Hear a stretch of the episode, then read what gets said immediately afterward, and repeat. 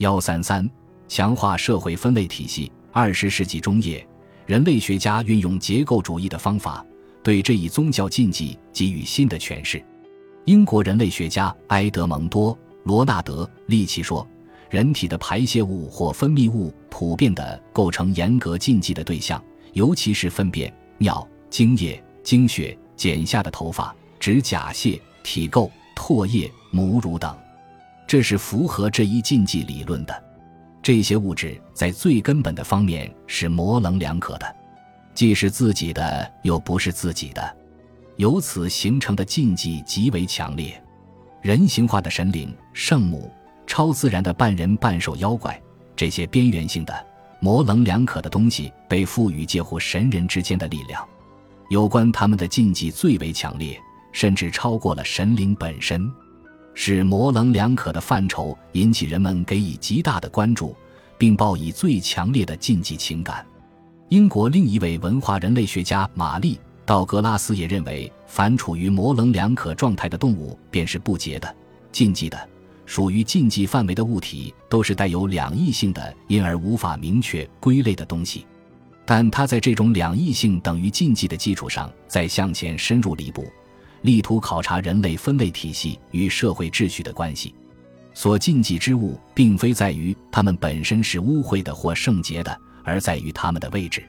他们是混淆了人类采取分类体系或与之矛盾的结果，也就是说，禁忌物是社会分类系统的产物，而分类活动又是使社会秩序合法化的主要途径。不仅加强了社会实在的结构，而且也加强了道德情感的结构。任何分类体系都不能将所有的事物涵盖进去，总有一些事物处于边缘的模棱两可的状态。过去是这样，现在是这样。将来还是这样。就人本身而言，比如说中性人或说阴阳人、同性恋者、心理变态者、艾滋病人、外星人、克隆人等等，皆属于分类体系中的另类。他们是人，可又不是完全正常的人，是介于正常与非正常之间的怪人。尽管这些怪人不具有神性，由于受宣传和传说的影响，他们也被赋予某种邪异的力量。在许多人的心里产生恐惧之感，故而他们便成为禁忌的对象。这些禁忌的对象有一共同点，就是都背离了传统的关于人的标准和看法。对怪人的禁忌是要努力维护人的正常性。试想，如果我们的周围有许多禁忌之人，那是多么可怕的事情！这些禁忌之人似乎与法律、道德无涉，也就是说。法律和道德并不排斥和诋毁他们的存在，而禁忌的存在却使人们和他们保持距离，唯恐自己与他们为伍。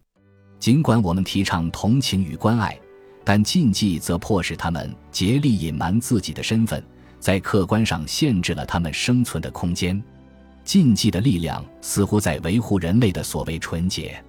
就个人而言，每个人在一生中都必经几个生活阶段：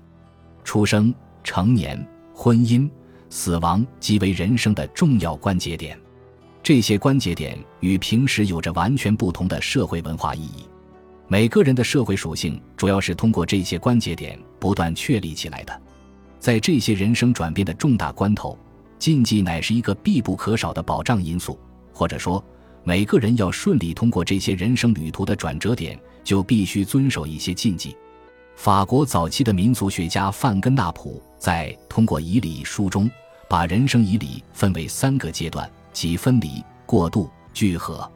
在最初的分离阶段中，仪式的行为总是象征着某个人或某个团体与原先社会地位的脱离；在过渡阶段，作为仪式主体的当事人正处于从种社会状态向另一种社会状态转变的过程中，既不具有原来状态的基本特征。也不具有未来状态的基本特征，呈现出模棱两可的特点。在聚合阶段，转换前的角色转化为转换后的角色。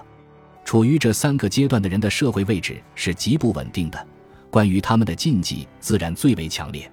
对此，金泽先生曾有过较为具体的论述：从胎儿到出生后的一段时间，从参加成年礼到该仪式结束，从姑娘出嫁离开娘家到拜天地入洞房后的若干天之后。从人停止呼吸到丧葬仪式结束，或者是当事人离开社会群体，到某一神秘之地，借助某种仪式度过这段时光；